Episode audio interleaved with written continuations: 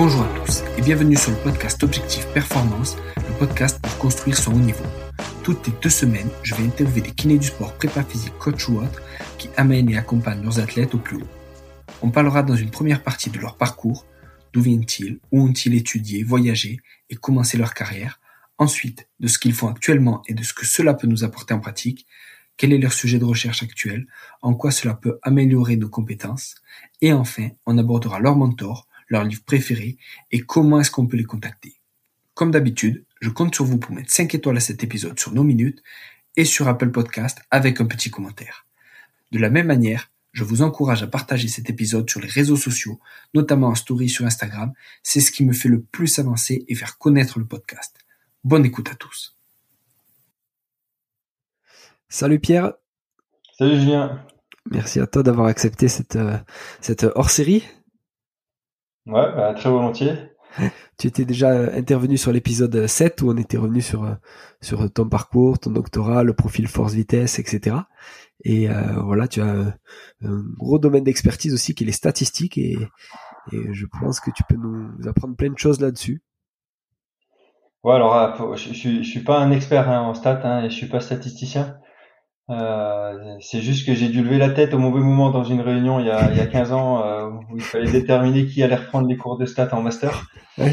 Euh, bon, je, je, plaisante parce que c'est, c'est, bon, c'est un peu commencé comme ça l'histoire avec les stats, mais euh, j'ai toujours pris du plaisir à les enseigner. Mmh. Euh, donc en, en STAPS aux étudiants en master. Ouais. Et puis quand on se penche un peu sur comment les stats fonctionnent, on se rend vite compte qu'il n'y a rien de magique, que c'est assez logique, que puis c'est voir c'est même sympa. Euh, et ça, presque c'est l'objectif numéro un de mes cours. C'est c'est pas grave si les étudiants sortent sans trop avoir compris. L'important c'est qu'ils aient l'impression que ça a été sympa et qu'ils aient pris du plaisir. Ouais, ah c'est génial. Et souvent quand c'est le cas, c'est qu'ils ont quand même pas trop mal compris euh, l'essentiel. Ouais, ah, c'est top, c'est top. Et, et alors concrètement, à quoi ça sert les stats? Alors si, si, on veut faire vraiment grossièrement les, les stats, il y, y, a, deux grosses, euh, ça sert à deux choses. Euh, la première, c'est à, à, synthétiser, réduire, résumer un ensemble de chiffres, de données. Euh, et puis euh, à l'heure actuelle, on, on, acquiert de plus en plus de chiffres. C'est facile d'acquérir des données. Par contre, derrière, il faut les, il faut réussir pour les transmettre et pour en extraire de l'information à, à synthétiser ces chiffres. Et les stats, c'est les stats descriptifs, c'est l'ensemble des outils qui permet justement de, de, de, synthétiser en quelques paramètres, quelques graphiques, quelques euh, éléments, euh, l'information générale dans ces données. Donc ça c'est la première chose. Et la deuxième chose, à quoi servent les, les stats, c'est de faire la part des choses entre le l'effet, ce qui est, ce qui est de l'effet du facteur contest par rapport au hasard. Donc arriver à faire la part des choses entre effet et hasard euh, quand on mesure ou qu'on observe quelque chose, il y a toujours une part de hasard euh, qu'on ne maîtrise pas. Et le but, c'est de savoir est-ce que la différence euh, que, que je vois, est-ce que c'est lié au hasard ou est-ce que c'est lié au facteur? Ok. Et, et, en gros, il y a donc ça, c'est on va dire, il y a, il y a deux situations dans lesquelles on essaye de faire la part des choses entre le hasard et l'effet. C'est soit quand on, on, raisonne sur un échantillon d'individus et qu'on on essaye de tirer une conclusion générale sur tout le monde et là, il y a un effet de hasard. Est-ce que c'est propre aux individus que j'ai choisis ou qui ont été tirés au hasard dans mon expérience que j'observe cet effet, ou est-ce que c'est un effet qui est plus général à la population? Donc, ce côté généralisation à la population de, de des informations que j'en tire, c'est ce qu'on appelle les stats inférentielles. Ok. Et après, il y a un autre cas de figure qui peut-être euh, t'intéresse et intéresse un peu les, euh, les, les, praticiens du sport, que ce soit côté santé ou côté euh, perf c'est euh, j'ai un individu devant moi, un patient ou un sportif, euh, je vois que ses valeurs évoluent. Euh, est-ce que c'est du hasard, le hasard du test, du le bruit de la mesure, ou est-ce que c'est vraiment qu'il a progressé? Et, et, et, là, on n'est plus c'est plus vraiment des stats inférentiels, c'est du descriptif. Mais, mais par contre, il y a, y a, des outils qui permettent de trancher un peu là-dessus. Voilà, voilà, un peu l'ensemble le, des, des, des, des, choses à quoi peuvent servir les, les statistiques. Et alors, c'est quoi les stats descriptives au final ouais, Stats descriptifs, c'est juste des, des on va, enfin, c'est toujours des outils, hein, mais c'est euh, une moyenne, c'est un écart type, c'est un coefficient de corrélation qui, qui vont permettre de, de quantifier euh, une information mm. qui provient d'un ensemble d'autres chiffres. en gros, tu, tu fais des tests sur sur sur une équipe de sportifs en pré-saison. Si tu veux avoir une information, alors c'est peut-être le mauvais exemple parce que quand on fait des tests sur des sportifs, l'important c'est d'avoir les valeurs de chaque sportif. Ouais. Mais si l'objectif le, c'est d'avoir une information générale sur voilà euh, tes sportifs, ils ont fait quoi comme performance en général, en gros, bah, de pouvoir avec deux trois valeurs résumer euh, les 25 euh, chiffres que tu as mesurés la veille. Donc c'est voilà, c'est euh, stade des moyenne, écart type, ça peut être un graphique, ça peut être un, un histogramme, c'est voilà, c'est ces outils qui permettent de de d'écrire l'information. Ok. Et les stats inférentielles, du coup, par rapport à ça? Alors, les, les, stats inférentielles, comme je disais tout à l'heure, c'est, c'est quand on veut euh, répondre à une question de manière générale. C'est-à-dire que l'important, c'est pas l'individu, c'est l'ensemble des individus et savoir est-ce qu'on peut avoir euh, une information qui vaudrait en moyenne pour tout le monde. Okay. Des fois, c'est intéressant, des fois, c'est pas intéressant. Et donc, euh, quand, quand, on veut, à partir d'observations ou de mesures qui ont été faites sur un, un échantillon de personnes, quelques individus, 10, 15, 20, 50, 100 personnes, et qu'on veut essayer d'en tirer une, une, règle générale qui serait valable pour tout le monde, euh, ben on, on, a besoin d'outils qui permettent de savoir dans quelle mesure ce que j'ai observé sur cet échantillon de personnes, c'est aussi vrai sur l'ensemble de la population que je que je cible. Alors l'ensemble de la population, c'est pas c'est pas tout le monde. Ça peut être euh, les footballeurs élites, ça peut être les euh, coureurs du dimanche, ça peut être euh, des sportifs en général, ça peut être des des sportifs qui ont eu une, euh, une chirurgie au mm. ligament croisé antérieur euh, il y a six mois, etc. Mais en tout cas, à chaque fois qu'on se pose des questions sur ces, ces, populations ciblées, on ne va pas mesurer des choses chez tout le monde. On va prendre euh, mm. uniquement une, une, partie de cette population, ce qu'on appelle l'échantillon. Et l'objectif derrière, c'est de, de tirer des informations sur la population ça, n'intéresse personne d'avoir des informations sur les 15, les 15 sujets qu'on a testés dans le plan expérimental. Hmm. Euh, ça, ça, ça n'intéresse, à dire que nous, même, même, même le, scientifique n'est pas intéressé par ça. Ce qui l'intéresse, c'est sur la base de ces 15 sportifs, est-ce qu'on peut tirer de l'information chez l'ensemble des sportifs que cet échantillon représente Ok. Et du coup. Et donc là, c'est les stats inférentielles qui nous permettent de nous aider dans cette prise de décision de euh, oui, je peux généraliser, non, je peux pas généraliser, ou euh, entre les deux, et c'est souvent entre les deux, c'est dans quelle mesure je peux généraliser. Ok. Et ça veut dire qu'il faut que donc ton échantillon, tu sais combien de, de, de, patients, de joueurs, de sportifs tu as, mais ça veut dire que tu dois connaître aussi le, nombre de ta population? On va, on va dire la, la, le nombre de personnes sur la population, il est, il est toujours admis comme infini. Ok. D'accord, c'est euh, un, un, grand nombre de personnes. Après, c'est sur la base des, des quelques personnes qu'on va évaluer et sur l'observation qu'on va faire, est-ce que on peut, euh, dans quelle mesure on peut euh, dire qu'on a de grandes chances que ça soit que ça soit vrai aussi pour tout le monde? C'est-à-dire que si dans ton échantillon il y a une énorme différence et que l'échantillon est plutôt élevé, je dis n'importe quoi, peut-être 100 ou 200 personnes, tu peux dire ben il y a des chances que ce soit valable sur la population parce qu'il y a un énorme écart et parce qu'il y a beaucoup de personnes. Voilà, en, gros, euh, là aussi un peu grossièrement, les, stats inférentielles, elles vont prendre en compte à la fois la taille de l'échantillon. si on fait une observation sur trois personnes ou sur 300 personnes, ça n'a pas le même poids. C'est-à-dire que les chances que ce qu'on observe soit vrai chez tout le monde, ben, elles sont pas identiques. Donc ça prend en compte la taille de l'échantillon chez qui on a observé ce, phénomène, et ça prend aussi en compte l'importance du phénomène qu'on a observé. Hmm. Donc effectivement, un petit phénomène sur une grande, un grand échantillon peut avoir des chances d'exister vraiment, et un grand phénomène ou un phénomène important sur un plus petit échantillon peut aussi avoir des chances d'exister vraiment.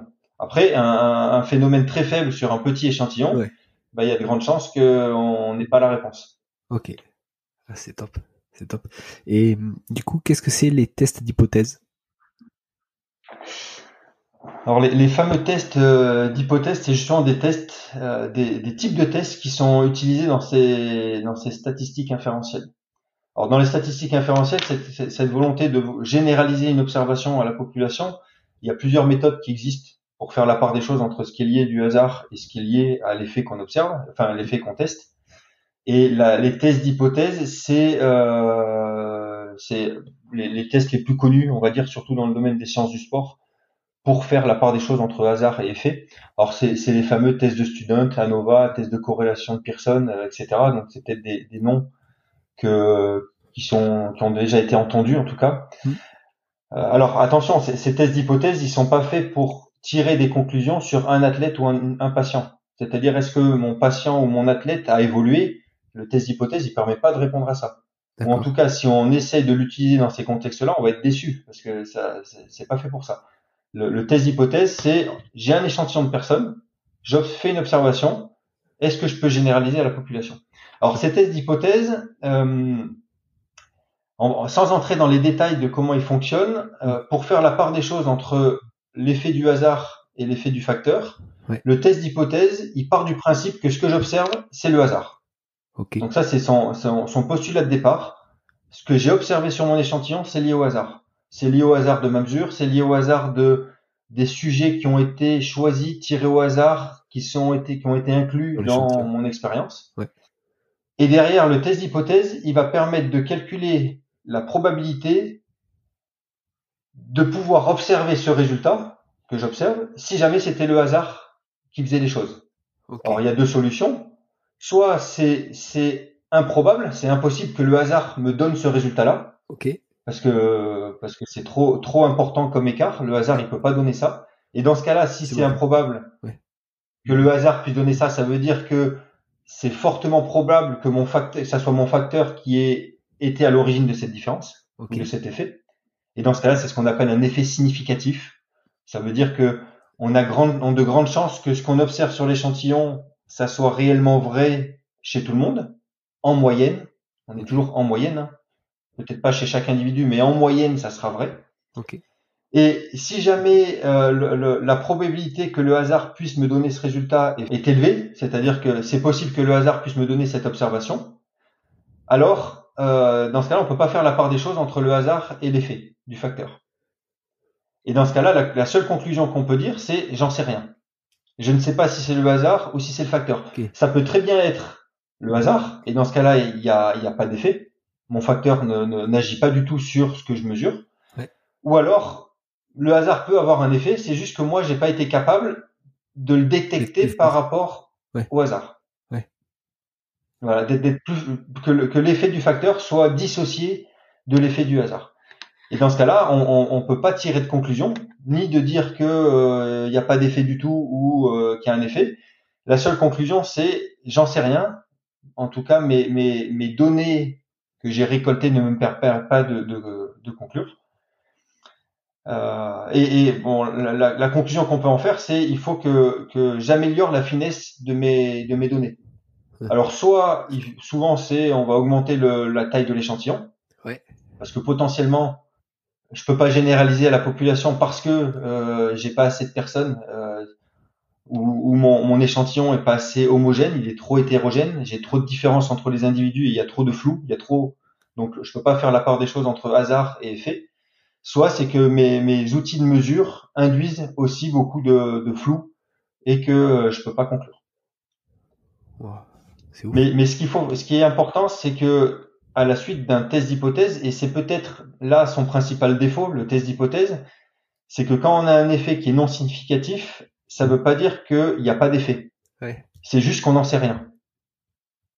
Ça veut dire qu'on ne sait pas si c'est lié. Vu que l'hypothèse de départ, c'est c'est le hasard qui fait les choses. Ouais. Si on n'arrive pas à montrer que c'est pas le hasard qui fait les choses, euh, c'est juste qu'on n'a pas de preuve que ça soit quelque chose d'autre que le hasard. Mais par contre, on ne sait pas si c'est le hasard ou pas. C'est juste qu'on n'en sait rien. Et tu sais pas à quel euh, entre guillemets pourcentage c'est ton facteur qui a fait pencher le truc ou le hasard. Tu dis juste on sait pas, on, on peut pas dire que c'est pas euh, que le hasard. Alors c'est juste que comme le hasard pourrait donner exactement le même résultat, ouais. on n'en sait rien. On ne sait pas si c'est lui ou si et, et, là on a on a en tout cas le test d'hypothèse ne nous donne pas d'éléments pour trancher entre ces deux solutions en cas de résultat non significatif.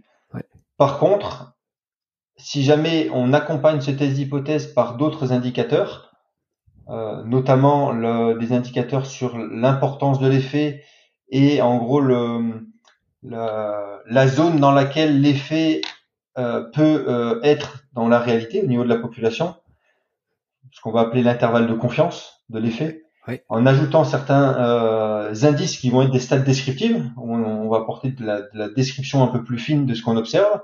Ben, dans ce cas-là, on peut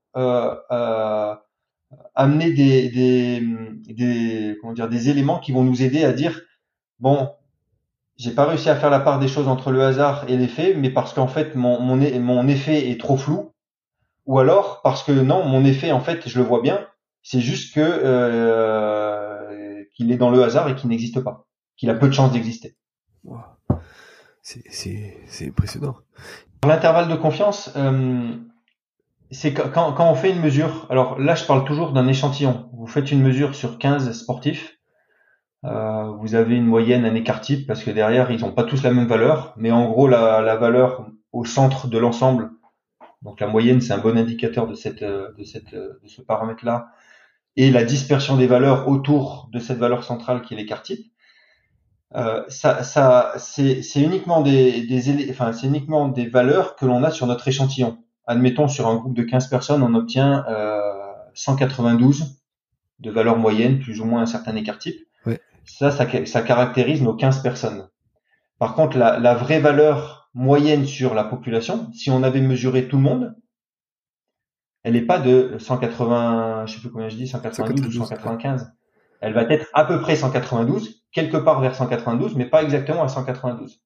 Si jamais on reprend un autre groupe de 15 personnes, ça sera peut-être 194, un autre groupe de 15 personnes, ça sera peut-être 188. L'intervalle de confiance, avec un certain niveau de confiance, donc souvent on prend 95% de confiance, c'est l'intervalle dans lequel se situerait la vraie valeur. La vraie valeur qu'on ne connaît pas. Donc si vous avez un 192 avec un intervalle de confiance entre euh, entre dire entre 170 et puis euh, et puis 200 214 ouais. ben, ça vous donne la zone de flou c'est pas la même chose que si vous avez 192 entre 190 et 194. Ouais. Parce que la vraie valeur, elle va se situer, vous allez être beaucoup plus fin dans le deuxième cas que dans le, premier cas. Et dans ce cas-là, si vous, si vous accompagnez cette information du au test d'hypothèse, ben ça peut vous aider à, à, bien interpréter euh, le résultat significatif ou non significatif. Donc tu peux dire c'est pas significatif, mais on a un intervalle de confiance où on sait qu'on a les 95% de la population qui seront là-dedans, qui est plutôt faible.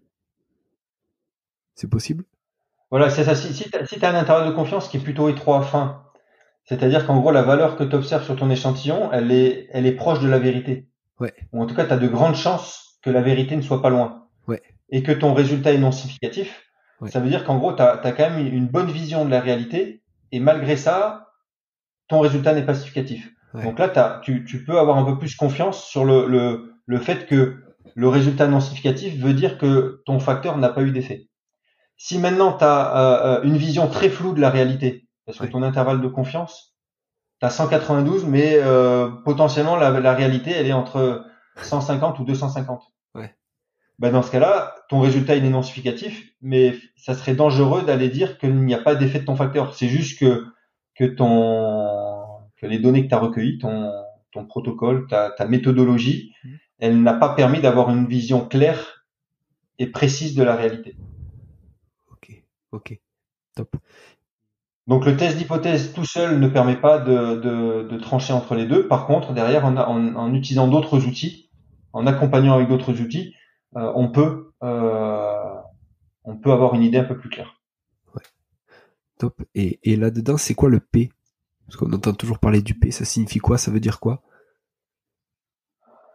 Alors le, le P, c'est le, le, le, paramètre, on va dire, euh, final du test d'hypothèse. Euh, en fait, tout simplement, c'est euh, c'est justement la probabilité qu'on puisse obtenir l'observation qu'on observe par le fruit du hasard.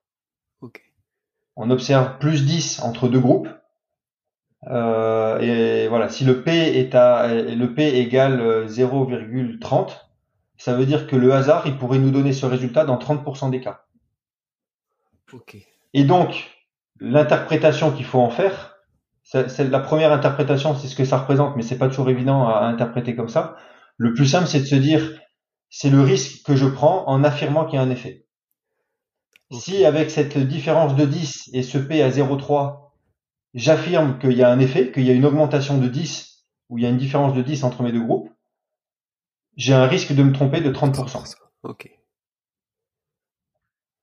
Donc, donc en fait, ce risque, il peut être de, de 2, 3, 5, 10, 30%.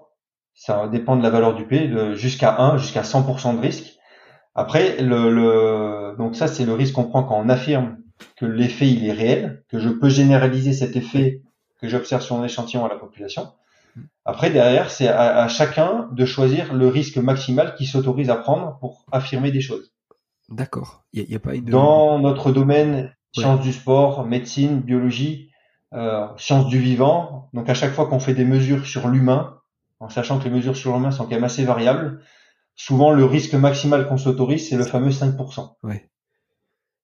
C'est-à-dire qu'on on ne décide pas d'affirmer un résultat avec un risque supérieur à 5%.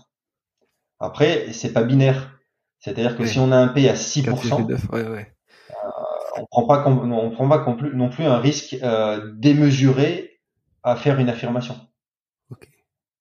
Mais d'où l'intérêt de présenter les valeurs de ce P et de pas uniquement présenter significatif non significatif. Parce que ce P, vous, vous le, le, comment dire le la personne qui conduit l'étude, elle peut se fixer un risque maximal à 5%. Par contre, le fait d'afficher cette valeur P, ça permet au lecteur aussi de, de, de, savoir à quel point le, il y aurait un risque à affirmer qu'il y a un résultat, euh, qu'il y a un effet. Qu'il y a un effet euh, et un facteur, ouais. ouais c'est top. Et alors justement, sur un article scientifique, quel stat il faut rechercher pour voir si l'article est de, est de qualité est-ce qu'il vaut le coup? Tu vois, est-ce que justement, il faut aller rechercher directement ce, ce P Qu'est-ce qu'il faut regarder?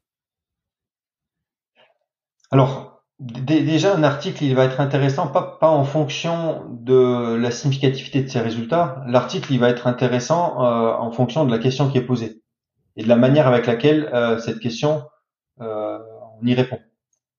Donc, donc le, la, en gros, si, de manière générale, hein, si on veut voir si un article vaut le coup, c'est déjà savoir euh, de quelle manière, enfin, quelle est la question posée Est-ce qu'elle est intéressante?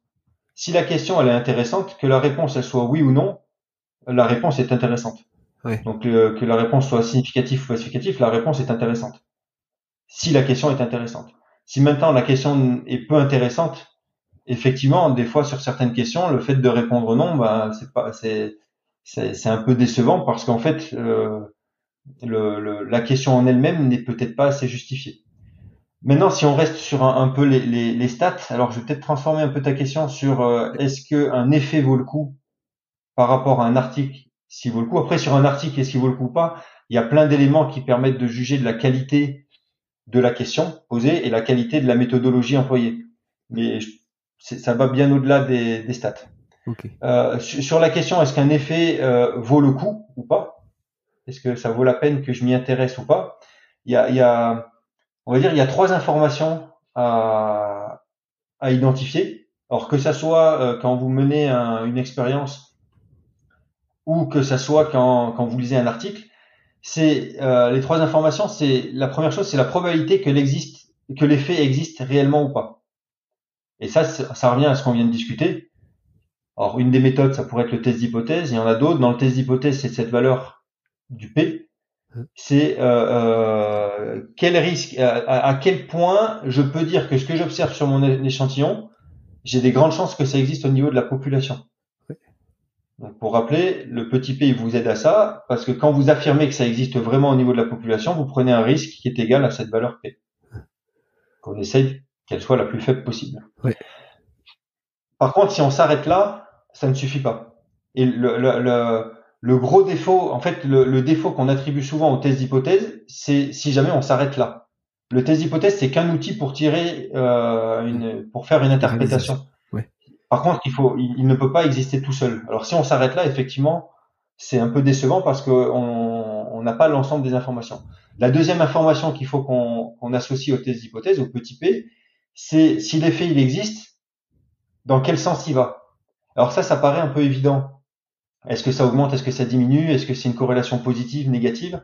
Ça paraît évident. Par contre, souvent, quand on commence à mettre la tête dans les stats, le Graal devient il faut que j'obtienne un résultat significatif. Et une fois qu'on a notre résultat significatif, on a l'impression que c'est qu'on a gagné, que c'est fini.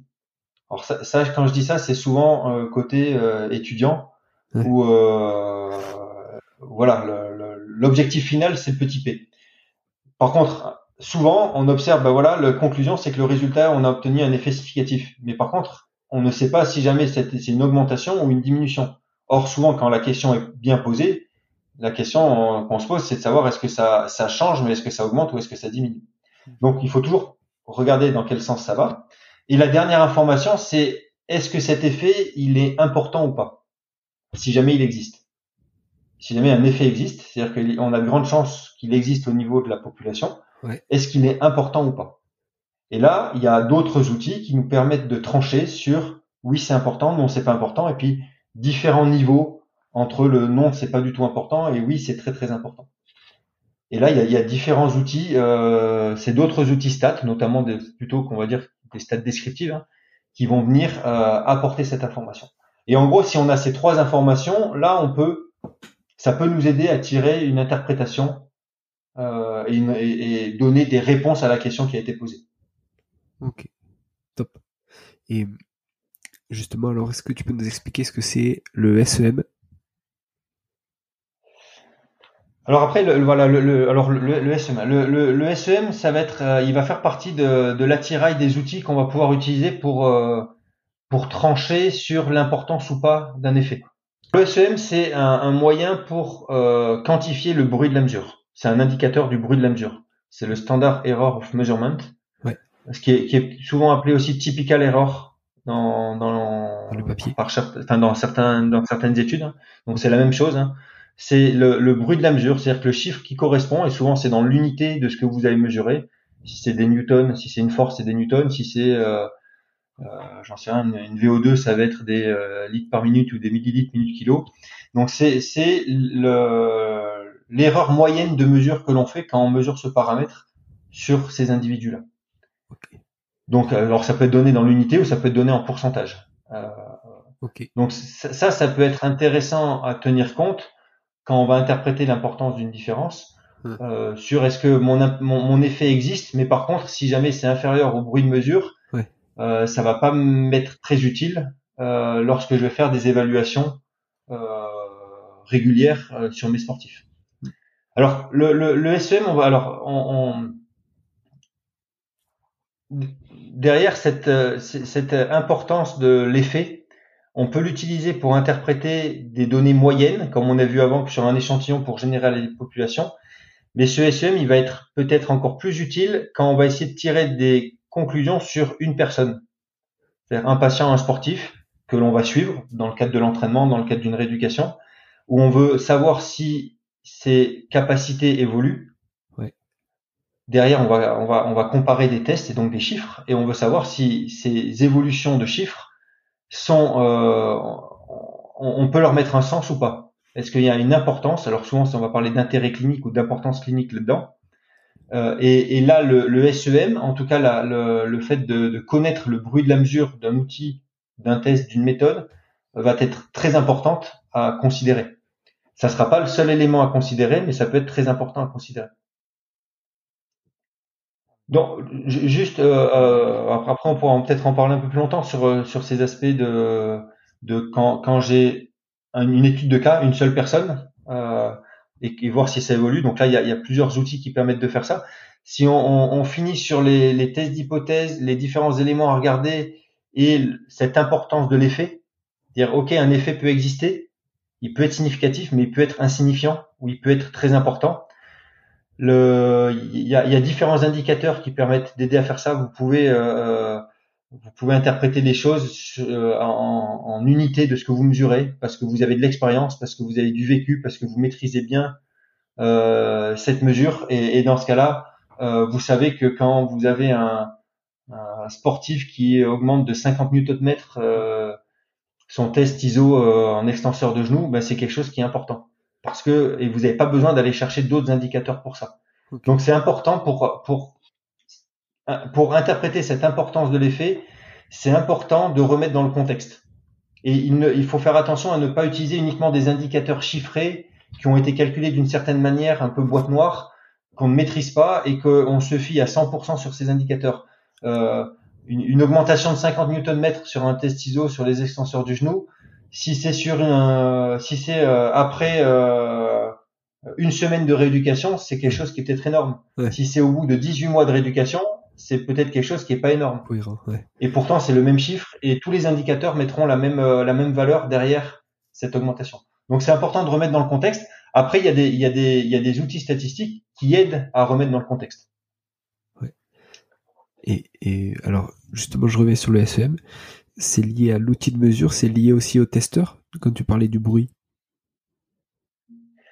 Alors le, le SEM, voilà, ça, ça permet de quantifier le bruit de la mesure qui a été réalisée. Donc ça intègre à la fois le, le, le bruit de l'appareil de mesure, ouais. son, son, incertitude de mesure ouais. par rapport à sa résolution, par rapport à sa précision, etc. Ça, ça intègre aussi euh, tout, tout le, le bruit de la mesure qui va être amené par le protocole. Donc là, le moyen de réduire ça, c'est d'avoir un protocole le plus standardisé possible. Ça va être la consigne qu'on va donner, ça va être euh, la manière avec laquelle on va installer le patient ou le sportif sur le, le dispositif. Ça va être le, les temps de repos, les temps d'effort qu'on va plus ou moins respecter, la, la, la randomisation des conditions. Alors là, voilà, ça c'est le plan expérimental et la, la méthodologie euh, expérimentale qui va permettre de réduire ce bruit lié au protocole et à l'expérimentateur. Et après, en fait, la, la, part la plus grande du bruit de la mesure, c'est la, la variabilité de ce qu'on mesure notamment dans les sciences biologiques, donc euh, la science de la vie au sens large. Dès qu'on va faire des mesures sur l'humain, il y a une grosse variabilité dans ce qu'on mesure. Vous demandez à quelqu'un de, de, de, faire deux fois le, un saut le plus haut possible, ouais. il obtiendra pas le même score. Ouais. Et, et c'est pas lié à votre routine de mesure, c'est pas lié à la consigne que vous avez donnée euh, ou à l'enchaînement des conditions, c'est juste qu'il n'est pas capable de faire deux fois le même effort. Mm. Donc ça, c'est quelque chose qui va être intégré dans le bruit de la mesure. Par contre, c'est quelque chose qui est important à considérer parce que quand vous allez faire du suivi euh, des valeurs d'un athlète, euh, ça va intégrer aussi son incapacité à répéter deux fois le même effort. Alors après, il y a des moyens pour réduire cette variabilité, hein, lui faire faire plusieurs essais, ne garder que le meilleur ou la moyenne des deux, trois meilleurs, par exemple. Euh, je sais pas, de, faire de, l'habituation pour éviter d'avoir un effet apprentissage le fait de réduire un peu l'effet fatigue. Voilà, il y a, y, a, y a, plusieurs moyens pour réduire cette variabilité biologique. Ok, top. Et le MDC par rapport au SEM, qu'est-ce que c'est? Alors le, le MDC, c'est, ça va être lié au SEM, ça va être lié au bruit de la mesure. C'est-à-dire que quand, quand vous faites une mesure, quelle qu'elle soit, vous avez un chiffre tout à l'heure, on parlait, alors c'était une valeur moyenne 190. On va reprendre un autre chiffre. Vous avez, vous mesurez quelque chose, vous avez 22. Ce, ce, ce 22, c'est pas la réalité de ce que vous avez mesuré. C'est une très bonne approximation de la réalité, ouais. de, de la force de votre patient sur la machine ISO, mais c'est euh, c'est pas la réalité. Si vous le refaites faire le test deux minutes après, il va peut-être faire 23, il va peut-être faire 21. Donc le, le SEM, c'est le bruit, c'est la zone de flou qu'il y a autour de cette, de cette valeur euh, quand, quand, vous faites une mesure. Le MDC, c'est à partir de quand je dépasse cette zone de flou. J'ai fait une mesure à 22 il y a un mois. À partir de quand, de quelle valeur, je peux estimer que la valeur que je vais mesurer aujourd'hui sera plus élevée que la valeur d'il y a un mois. Alors bien évidemment, ça va prendre en compte le, le, le SEM, le ouais. bruit de la mesure. Alors le SEM, c'est le bruit moyen de la mesure. Quand vous avez un SEM à 2, ça veut dire qu'en moyenne, il y a une erreur de mesure qui est liée de 2. Mais ça ne veut pas dire que vous ne pouvez pas faire une erreur de mesure qui est plus que 2. Pardon Ouais. Donc si je reprends ton exemple, par exemple si tu as 22 et que le SEM il est de 2, ça peut être 20 ou 24 et 20 ou 24 ça peut être une erreur de mesure. Alors le, justement le 2 c'est l'erreur moyenne de mesure. D'accord. C'est-à-dire qu'en moyenne je fais une erreur de 2. Ouais. Mais ça veut pas ça ça veut pas dire que je ne peux pas avoir des erreurs de mesure qui soient au-dessus de 2. Donc, et en fait, 25, le MDC, ouais. Ouais. ça va prendre 95% des, des, des, erreurs de mesure que je peux faire. Okay. Et souvent, le MDC, il va être euh, bien, enfin, c'est pas souvent, il est bien plus grand que le SEM. Et il est à peu près à, à, à, euh, à 2,8 fois le SEM. Ok. D'accord? Parce que si jamais on a un SEM à 2, en fait, il va falloir s'écarter donc de 2,8 x 2 de 5,6 au-dessus de 22 et en dessous de 22 pour être sûr que ce n'est plus du bruit. Si vous avez un, vous avez fait 22 en score il y a un mois et vous faites 28 le mois d'après, hmm. là il y a très très peu de chances que ça soit du bruit de mesure. Parce que vous êtes au-dessus du MDC qui était à peu près, on va dire, euh, 2,8 fois le SEM. Parce que là, le but, c'est de prendre en compte l'ensemble des possibilités de bruit de mesure. Le SEM n'est qu'une moyenne de ces bruits de mesure. Donc le MDC, c'est très important, notamment euh, dans, du, dans du clinique ou dans, la, dans le suivi de sportifs. Quand vous avez, quand le but c'est de faire une conclusion sur un individu et non pas sur un échantillon. Euh, le seul moyen que vous avez, c'est quand je fais une mesure, est-ce que ce que j'observe c'est du bruit ou est-ce que ce que j'observe c'est euh, un, réel changement dans, dans ce que j'ai mesuré? Et donc là, le MDC est, est utile pour ça. Ouais. Et si ce que tu observes, c'est en dessous du MDC, est-ce que ça veut dire qu'il y a 95% euh, de chances que ce soit euh, pas un vrai changement? Alors non, alors là, c'est, on va dire, on n'est on pas loin du test d'hypothèse là-dessus. C'est, c'est pareil, c'est-à-dire que si c'est en dessous du MDC, ça veut dire que c'est un changement qui, peut, qui peut être du bruit. Ouais, putain. Ou alors c'est un changement qui n'est pas du bruit, mais qui est aussi grand que le bruit. Ouais. Dans, dans les deux cas, c'est quelque chose qui est, qui est insignifiant. Sauf si tu es dans un cas de figure où ton appareil de mesure a beaucoup de bruit, enfin ton appareil de mesure, ton, ta méthodologie d'évaluation a beaucoup de bruit, et que euh, et donc là dans ce cas, c'est juste que t'es pas fiable dans tes mesures. Donc potentiellement, tu peux avoir un effet qui existe, qui est en dessous du MDC, mais ça veut dire que tu n'es pas capable, toi, avec ton, ton, ton, évaluation, de le détecter. Ok. Et MDC, ça veut dire Minimal Detectable Change, c'est ça? Detectable Change, ouais. Ok, parfait. Parfait. Et donc après ça, le SWC et le, MCID, qu'est-ce que ça veut dire Qu'est-ce que qu'est-ce que c'est? Alors ça, ça, va être deux indicateurs qui sont souvent confondus avec le MDC. Euh, très souvent, on voit les, alors de moins en moins parce que les, les gens sont de plus en plus alertés sur ces différences. Mais euh, MDC, SWC, MCID sont souvent un peu euh, utilisés de manière interchangeable, ce qui n'est pas euh, la réalité. Le, le, le SWC, le MCID, pour moi, et je dis pour moi parce que c'est, c'est peut-être, euh, il y a peut-être de, la, la, subtilité entre les deux. En tout cas, c'est des choses différentes, mais qui servent euh, au même objectif, qui est de, de, de savoir à partir de quel effet, de quelle différence, je peux juger que euh, mon effet, il a une importance clinique ou pratique réelle. Qui ne veut pas dire qu'il est au-dessus ou pas du bruit. Le MDC, c'est savoir si on est au-dessus ou pas du bruit de mesure. Le SWC ou le MCID, c'est euh, de savoir si euh, à l'arrivée ça va changer quelque chose. Pour le patient, enfin pour le joueur. Alors, euh, pour le patient ou pour le joueur. Alors là aussi, hein, il y a, y a, pour avoir cette information, il y a, il peut y avoir plusieurs manières d'aborder ça. le, presque le, manière le plus simple, c'est une remise dans le contexte de l'effet que j'observe et puis euh, une interprétation en données brutes de ce que j'observe parce que je suis capable de savoir que 5 euh, battements par minute euh, d'écart euh, de fréquence cardiaque entre deux conditions, c'est quelque chose d'énorme. Et dans ce cas-là, j'ai pas besoin d'aller chercher des indicateurs autres. La plupart du temps, on a quand même besoin de d'aide à la décision. Et les stats, c'est des outils d'aide à la décision. Et, le, et, du coup, de pouvoir utiliser le SWC ou le MCID là-dedans.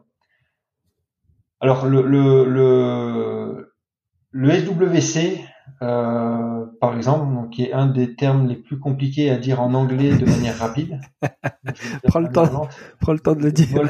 Worthwhile Redire, redire rapidement. The smallest worthwhile change. Ok. Ou alors il faut le dire très très rapidement pour donner illusion qu'on sait le dire. smallest worthwhile change. voilà, c'est ça. Le, donc c'est le plus petit effet qui vaut la peine c'est une traduction un peu littérale, mais qui va avoir un sens clinique ou pratique. Alors, ce SWC, mais qui va être un peu euh, semblable euh, à, d'autres indicateurs comme la taille d'effet ou le dead Cohen que peut-être certains euh, ont déjà lu ou entendu. C'est une manière de rapporter un effet par rapport à, l'étendue ou à la variabilité des valeurs dans la population. Admettons, on, va reprendre l'exemple sur le, test isocinétique où on a un gain, une différence de 50 Nm sur les extenseurs du genou. 50 Nm, on était, on était à 200, on est à 250. Donc on peut calculer un pourcentage on peut calculer, euh, ben, on peut savoir que c'est 50 Nm. Par contre, si l'ensemble de la population sur laquelle euh, qui est ciblée par, euh, en tout cas, auquel appartient notre notre sportif, par exemple, hein, je vois, les, footballeurs élites professionnels, si on sait qu'ils sont tous entre 180 et 200, enfin et 250, si vous avez un gain de 50 Nm sur des valeurs qui sont normalement entre 180 et 250, c'est un, effet qui est quand même assez important parce que derrière ce gain-là, il va vous faire passer de, de l'arrière du peloton ou en tout cas des, moins bons à ce test-là au meilleur à ce test-là. Par contre, si vous faites un gain de 200 à 250, alors que les valeurs que vous pouvez rencontrer, elles sont entre 50 et 1500, vous avez toujours le même pourcentage d'amélioration. Et pourtant, ça changera pas grand-chose parce que vous étiez dans le ventre mou euh, de la population sur ce test-là, vous resterez dans le ventre mou de la population sur ce test-là. Vous étiez moyen, vous restez moyen, vous restez, vous étiez bon, vous restez bon. Et dans ce cas-là, en fait, ça, le SWC, il permet de rapporter, en fait, ce, euh, euh, c'est un indicateur, en tout cas, qui, qui est en lien avec le fait de rapporter un effet par rapport à la, aux valeurs qu'on peut rencontrer dans la population. Le, le, le SWC, en fait, c'est c'est 0,2 fois l'écart type dans la population. C'est-à-dire à partir d'un moment où notre effet il, est plus grand que 20% de l'écart type, ça veut dire qu'on commence à avoir quelque chose qui peut valoir la peine de, valeur, euh, ouais. Euh, et d'être intéressant. C'est ouf. Donc plus fait pour. Je sais pas si c'est si c'est clair euh, parce qu'on est sur des choses qui sont assez subtiles mais qui dans la pratique sont, sont très importantes à ne pas confondre en fait. Alors ce qui est, ce qui est marrant, c'est que, enfin ce qui est marrant, ce qui peut illustrer le fait qu'il ne faut pas les confondre, c'est c'est qu'on peut euh, être au-dessus du MDC, c'est-à-dire ce qu'on a mesuré, c'est pas du bruit, c'est vraiment un réel effet, et pour autant d'être en dessous du SWC ou du MCID. Parce que, ok, on, on, ce qu'on a mesuré, c'est pas du bruit, il y a bien un effet, mais par contre cet effet, il changera rien dans la pratique ou de manière clinique, ça va pas révolutionner les choses. Ah, c'est stylé ça. Et à l'inverse, on pourrait avoir une valeur qui, qui serait au-dessus du, du, SWC et en dessous du MDC. Alors c'est des choses qui arrivent quand même plus rarement. Ouais. Euh, parce que souvent, si on a un MDC qui est élevé, ça veut dire qu'on a un gros bruit de mesure et le SWC va en pâtir obligatoirement. Mais, mais euh, mais en, tout cas, ce qui peut arriver, c'est que quand sur un sur un outil ou sur un paramètre, on ait un MDC qui soit supérieur au SWC, et dans ce cas-là, ça veut dire que le, la méthode d'évaluation qu'on utilise n'est pas assez sensible pour être capable de détecter le plus petit effet qui commence à être intéressant. En fait, il y a trop de bruit. Alors, ça veut pas dire que la méthode, il faut l'acheter à la poubelle. Ça veut juste dire que avec cette méthode-là, on sera pas capable de détecter les premiers effets un petit peu intéressant. Il va falloir que l'effet soit encore plus intéressant pour être capable de, le détecter. Ou alors faut diminuer ton MDC en ayant le moins de bruit possible et tout ça quoi. Voilà. Donc après ça c'est l'objectif c'est d'avoir euh, un MDC le plus faible possible pour être capable de détecter des choses euh, les plus fines possibles. En sachant que ces choses fines elles peuvent être intéressantes ou pas en fonction de comment elles se situent par rapport au SWC. Ouais. Oh, c'est ouf. Euh, et euh, l'ICC, qu'est-ce que c'est? Bon, alors l'ICC, c'est un coefficient de corrélation intraclasse. Donc, enfin, non, j'allais dire, ça sort un petit peu de. Non, ça reste dans la thématique parce que le, le SEM, ce bruit de mesure, ça va être un indicateur de reproductibilité. C'est-à-dire que si vous avez un gros bruit de mesure, ça veut dire que quand vous mesurez deux fois la même chose sur les mêmes personnes dans les mêmes conditions, vous n'avez pas deux fois les mêmes valeurs. En tout cas, vous avez beaucoup d'écart entre les valeurs. L'ICC, ça va être un autre moyen de quantifier cette reproductibilité, mais non pas en donnant euh, une information sur le bruit de mesure, mais en donnant une information sur en quoi ce bruit de mesure va perturber le, l'ordre des individus que je vais mesurer en fonction d'une mesure par rapport à une autre. Je m'explique. Vous faites une mesure sur un, groupe d'individus, un groupe de sportifs. Vous pouvez les ranger par ordre du meilleur au moins bon. Vous refaites exactement les mêmes mesures le lendemain sur le même groupe de sportifs. L'ICC va vous dire à quel point les deux classements vont être identiques. Donc, si vous avez une méthode dans laquelle le classement est complètement inversé le lendemain, ouais. ben vous allez avoir un ICC qui va être très bas. L'ICC, c'est entre 0 et 1. Okay. 0, c'est que c'est pas du tout reproductible. Ouais. 1, c'est que c'est parfaitement reproductible. Ça veut dire que le classement, le classement Donc, perdure. Le, le, même classement. Le classement est, est, est peu dépendant du, du, test 1, test 2, test 3 que vous avez fait. Okay. Parce que derrière, votre, votre test est reproductible. Vous avez toujours les mêmes informations. Alors le SEM et l'ICC, ils permettent de, d'interpréter de, de, la reproductibilité. C'est deux indicateurs qui sont complémentaires parce que c'est, c'est, ça permet, ils ont, ils ont des avantages et des inconvénients, euh, les deux. C'est des informations. Il y en a un qui est un, un, indicateur absolu, le SEM, et l'autre, ça va être plutôt un indicateur relatif, euh, l'ICC. Top, parfait. Et alors pour revenir, tu as un peu parlé tout à l'heure euh, d'articles scientifiques. Euh, sur une lecture, une lecture d'articles, qu'est-ce qu'on regarde en premier? On, parlait de est-ce que ça vaut le coup ou pas. Euh, tu parlais de, de quelle question est posée et qu'est-ce qu'on qu'est-ce qu'on va lire en premier? Est-ce qu'on lit l'intro, est-ce qu'on lit l'abstract, est-ce qu'on lit la méthodo Comment on se fait une idée de la qualité d'un article le plus euh, rapidement et le plus efficacement possible? Ouais, c'est une question qui est, qui est complexe. Hein, et, et là, comme je disais tout à l'heure, il y a, il y a plein d'indicateurs qui permettent de, de, juger de la qualité euh, d'un article et notamment de sa méthodologie. Je pense que la première chose à faire, c'est déjà d'aller voir si la question qui est posée est intéressante. En tout cas, vous intéresse ou pas. Si la question ne vous intéresse pas, euh, il faut pas, il faut pas aller plus loin. Donc, en gros, la première chose, c'est de voir si la question qui est posée est intéressante dans l'abstract, déjà, on a un bon aperçu de la question qui est posée. D'aller voir, en gros, sur la, cette question, est-ce que la réponse est apportée sur quel type? De population, dans quel type de mouvement, dans quel type de contexte, de recontextualiser un petit peu la réponse qui va être apportée à cette question. Là aussi, de voir si ça correspond au contexte qui vous intéresse. Si vous vous intéressez sur des, des sportifs de haut niveau et que la réponse est donnée sur du sportif lambda, ça ne veut pas dire que c'est pas intéressant, mais il faudra voir, faudra garder ça en tête euh, dans l'interprétation des, des, résultats.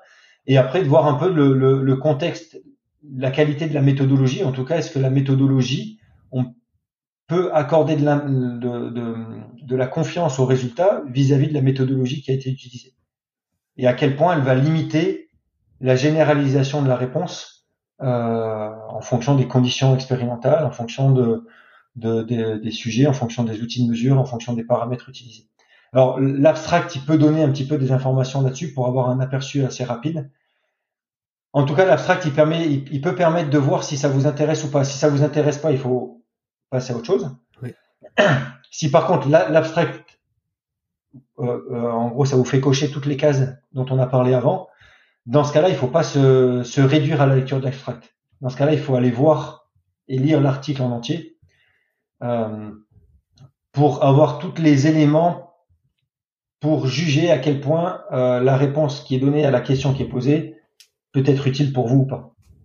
Okay. Et voilà, le, le, ce qu'il faut éviter, c'est de ne lire que l'abstract et de s'en tenir qu'à l'abstract. Hmm. Top. Et Pierre, est-ce que tu as des, des, formations, des ressources, que ce soit des livres ou autres, à nous proposer justement pour, pour les stats et pour, pour en apprendre un peu plus et pour mieux comprendre ça? Euh, alors j'ai pas de, de, de ressources euh, à répondre, enfin du tac au tac à répondre comme ça.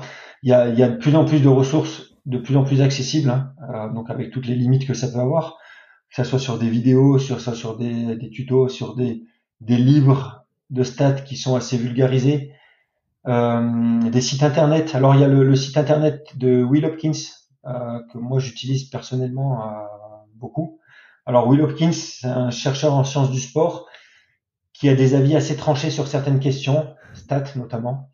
Euh, par contre, il, enfin par contre, c'est pas un défaut d'avoir des avis tranchés, hein, mais Euh, il, sur son site, il, fournit des explications qui est assez claires. Il a un, langage, en tout cas, qui est assez accessible, illustré, pour expliquer les différents concepts statistiques. Et en plus, il propose des, des feuilles Excel qui sont euh, assez, enfin, qui prêtent à l'emploi pour derrière aller euh, calculer certains indicateurs stats. Donc voilà, ça c'est une ressource qui peut être utilisée. Euh, après, il y, a des, y, a des, livres, hein, des livres en français, euh, statistiques appliquées aux sciences du sport, euh, qui est aussi un, un, livre qui est assez bien fait pour pour ceux qui, qui entrent dans, dans les statistiques, sur les statistiques enfin sur les la méthodologie expérimentale. C'est quand même bien de commencer par des par des ouvrages un peu vulgarisés euh, et assez appliqués, parce que derrière les, les livres de stats un peu poussés, c'est vite euh, c'est vite imbuvable. Ouais. Donc euh, donc voilà, c'est un peu voilà ces, ces types de ressources qui peuvent être euh, utilisées. En, en, tout cas, ce que ce que je peux ce que je peux dire, c'est que c'est important de comprendre ce qu'il y a derrière les, les différents tests et euh, paramètres statistiques qu'on utilise. Ça permet quand même de. Alors d'une part, déjà, c'est pas si compliqué que les équations euh, qui les caractérisent euh, le, peuvent le laisser penser. Les, les, les stats, ça reste assez logique. Ce que je dis souvent aux étudiants et je leur démontre sur certains paramètres, c'est que si jamais on avait envie aujourd'hui de repartir de la feuille blanche et de voir comment on pouvait euh, calculer ou, ou, euh, ou, céder des chiffres pour euh, trancher sur certaines questions, en fait, en essayant de bricoler les choses avec, avec justement ces données, on arriverait aux au, concepts statistiques qui sont proposés. Alors bien sûr, je parle de concepts assez basiques, mais à l'arrivée, ça reste euh, du bricolage de chiffres qui nous permettent de nous aider à prendre des décisions. Ça reste des outils d'aide à la décision euh, et qu'il faut qu'il faut un peu connaître et comprendre pour pouvoir bien les utiliser. C'est comme tous les outils. Les, outils. il n'y a pas des outils qui sont bons et des outils qui sont pas bons. Il y a, y a des bonnes manières de les utiliser et des mauvaises manières de les utiliser. À chaque fois qu'on va utiliser un outil et en, particulier un outil stat pour un, pour dans un mauvais contexte ou pour un mauvais objectif, en tout cas pour un objectif qui n'est pas celui attribué à cet outil-là, on va être déçu à la fin et il ne va pas répondre à, nos attentes. Mais ça sera pas un problème de l'outil, ça sera un problème de notre manière de l'utiliser. Et pour avoir une bonne manière de l'utiliser, il faut en connaître un minimum sur euh, sur comment fonctionnent les tests, euh, quel, que veulent dire les différents indicateurs, etc. Et je dis ça avec euh, avec toute l'humilité du fait que je pense que moi-même et euh, nombreux d'entre nous dans notre domaine faisons beaucoup d'erreurs sur les utilisations des outils stats aussi. Mais voilà, l'objectif c'est de faire le, moins d'erreurs possible pour les, les utiliser au mieux. Top, top. Et Pierre, s'il y en a qui ont des questions à te poser sur les, stats ou, ou autres, est-ce qu'il y a un endroit où ils peuvent te joindre? Est-ce que tu as une adresse mail, euh, un réseau, euh, ou des réseaux sociaux que tu utilises? Alors déjà, s'ils ont des questions sur les stats, il faudrait qu'ils s'adressent à un statisticien, que je ne suis pas. non, blague à part, euh, oui, après je peux, enfin par par email, c'est mon, mon email professionnel, c'est des, des moyens de communication qui qui sont peut-être les plus faciles. Et puis après, en fonction des questions, ça peut être un échange de vive voix. Après sur les réseaux sociaux, euh, euh, je suis bien sûr euh, sur Twitter, mais je pense pas que ça soit l'endroit le, mieux pour pour poser des questions et pour notamment sur les stats. Ou alors le faire sur des personnes qui sont qui sont vraiment expertes en stats. Ok, ok. Top. Pierre, merci beaucoup. Bah de rien. J'espère que ça n'a pas été trop euh, rébarbatif. Non, non, non, non. Parce que par les stats, c'est pas toujours les sujets les plus euh, les plus sexy. Ouais, mais c'est pas les plus sexy, mais ça apporte tellement quand tu commences à comprendre, ça, ça clarifie euh, pas mal de choses. Et moi, à force de, de, de on va dire, d'écouter les définitions et tout ça, ça, ça, ça s'éclaire petit. Tu vois, je vois un peu de lumière au bout du tunnel, petit à petit. Donc c'est juste un petit peu de lumière pour l'instant. voilà, c'était l'objectif. Mais voilà, voilà, l'objectif, euh, objectif performance atteint, on va dire. Merci beaucoup. génial. Euh, merci à toi. à la prochaine. Voilà. Merci d'être allé au bout de cet épisode. J'espère que vous êtes régalé autant que moi. Si vous voulez m'aider, le mieux est de partager cet épisode au plus grand nombre. Parlez entre vous, débriefez-le que ce soit en live ou sur les réseaux. Qu'en avez-vous retenu? En quoi cet épisode peut vous aider à construire votre haut niveau? N'hésitez pas non plus à me faire un retour ou à me proposer des personnes à interviewer, je répondrai avec plaisir. À très bientôt pour un nouvel épisode.